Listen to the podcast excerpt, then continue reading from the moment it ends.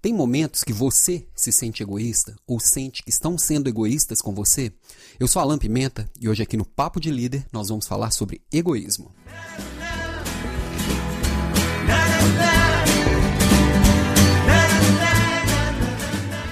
Oiê, bom dia! Estou aqui de volta com o Papo de Líder, que é essa nossa conversa semanal sobre gestão, liderança, desenvolvimento pessoal, empreendedorismo e muitas coisas relacionadas a esse universo, né?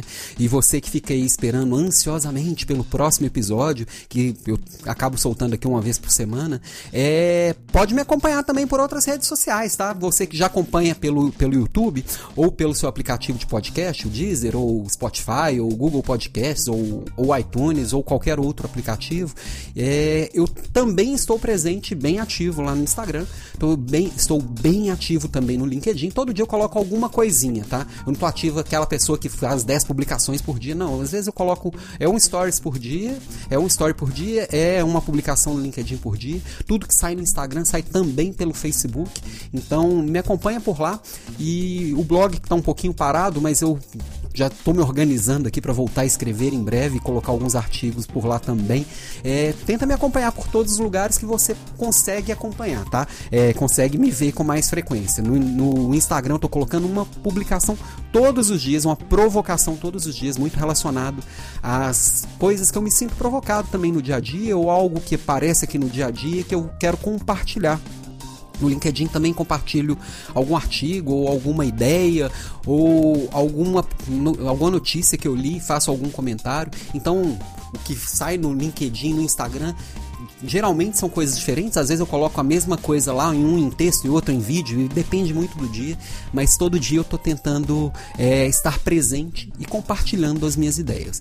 Compartilhar ideias tem muito a ver com o assunto que eu venho trazer aqui hoje, que é egoísmo, que é o oposto de compartilhar.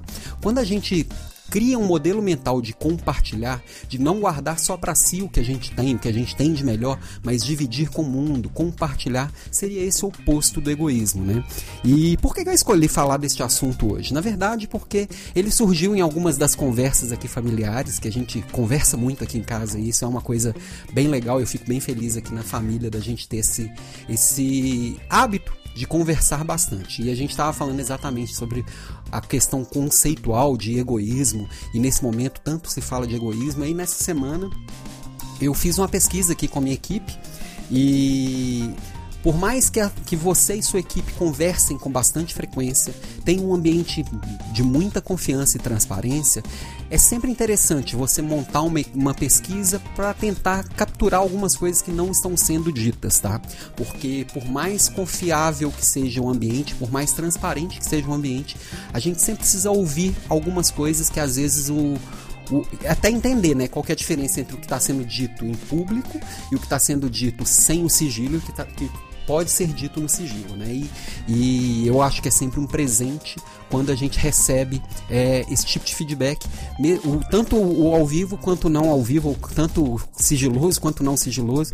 E entre as muitas. É, e é, é, legal a gente ver também as discrepâncias de opinião e as discrepâncias de, de, de entendimento de momento, entendimento de, de situações, né? Muita gente trazendo que eu tenho sido muito próximo, acho que é o mais comum que eu li das respostas que eu fui ouvindo. Muita gente dizendo que eu participo muito e apoio muito, mas dentre as, as respostas eu, tinha uma lá que me chamou a atenção e eu tenho parado para pensar e, e ouvir cada detalhe do que não é não seria tão positivo, né? E uma das respostas foi que, que às vezes me sente impaciente, que às vezes me sente é, com falta de empatia no momento.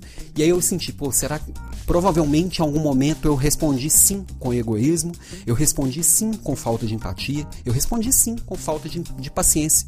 É, é normal normal e é natural que às vezes a gente passe por isso.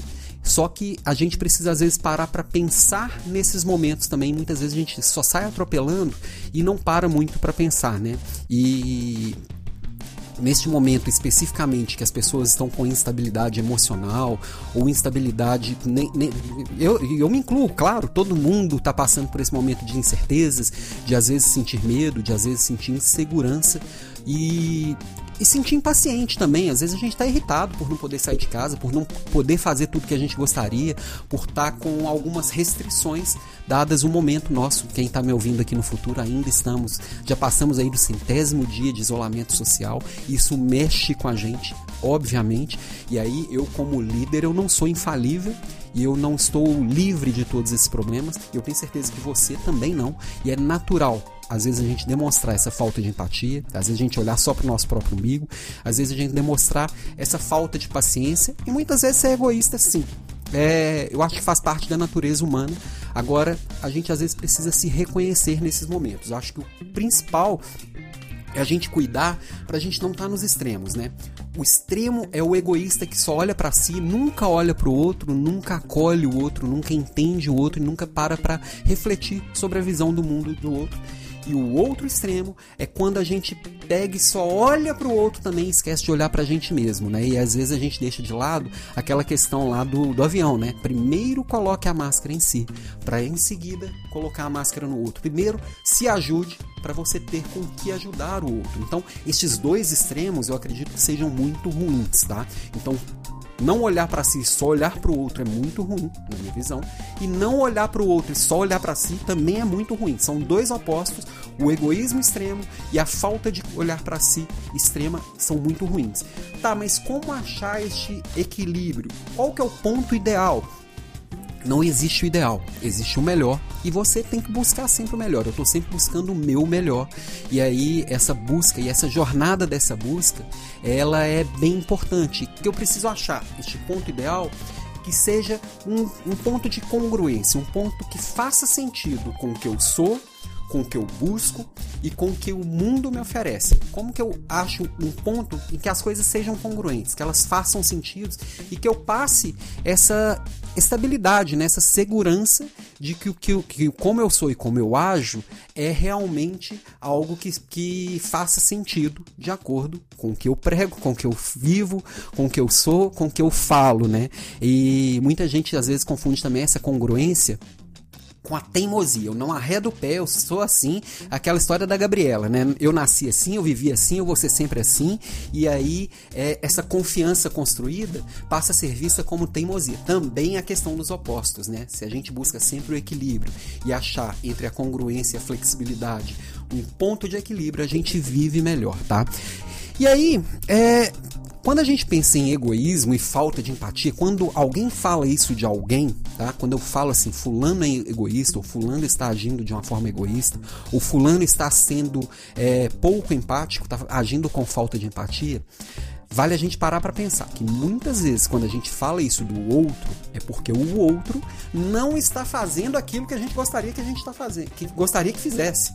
Ou seja, nós que estamos acusando o outro de empatia, estamos sendo de falta de empatia, nós estamos sendo faltando com a empatia. Nós que estamos acusando o outro de egoísmo, nesta acusação a gente está acusando o nosso próprio egoísmo.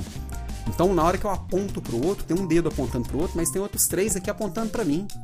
Então, toda vez que eu for acusar alguém de algo, é bem importante a gente fazer o exercício de tentar perceber aquilo que a gente está acusando no outro, é o quanto aquilo está dentro de mim também é uma reflexão sempre interessante da gente pensar no quanto a gente pode trabalhar a nossa sombra.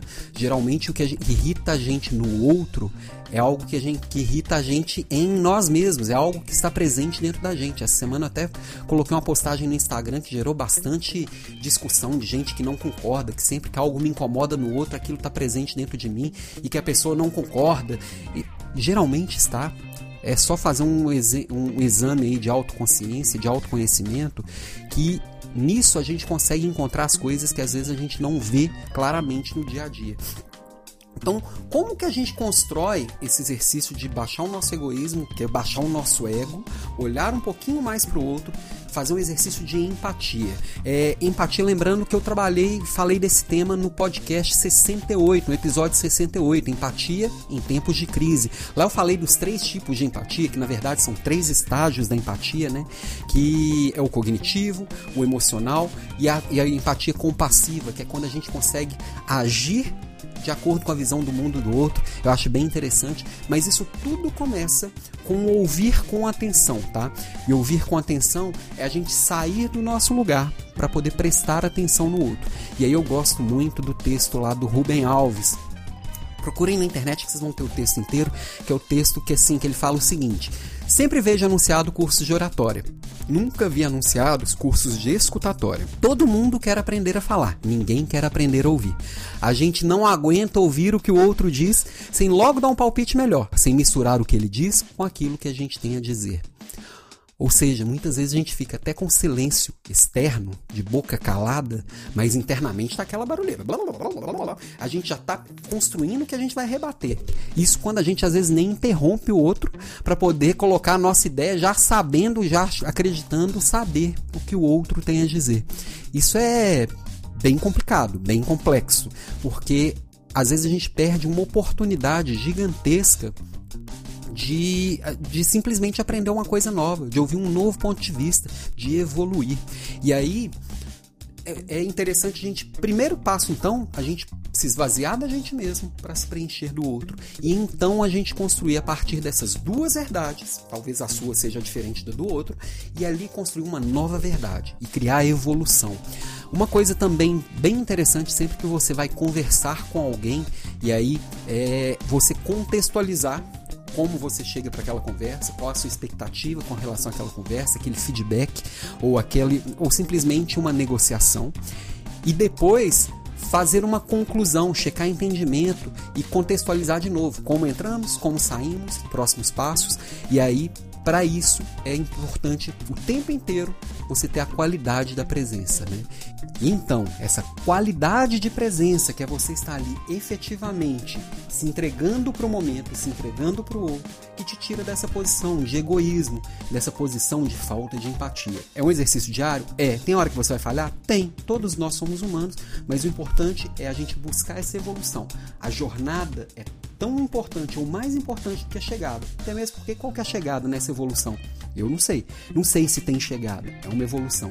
É uma soft skill que você tem que desenvolver todos os dias. Que eu fico buscando desenvolver todos os dias. E que eu parando aqui para fazer minha auto-reflexão, sim. Falho muito às vezes de olhar no meu próprio umbigo, de ser reativo quando às vezes eu recebo alguma crítica, de às vezes parar para para impor a minha ideia, porque a ideia do outro é óbvia, o que o outro vai falar é óbvio, então é um exercício diário que a gente precisa se, se sair, sair do nosso lugar e sair do nosso conforto para se provocar e então evoluir, ok? Esse é o papo de hoje, esse é o papo de líder e a gente se fala aqui mais. Me acompanha lá no LinkedIn, no Instagram, no Facebook, que todo dia eu tô lá com alguma provocação e alguma reflexão, ok? Beijos para você e até breve.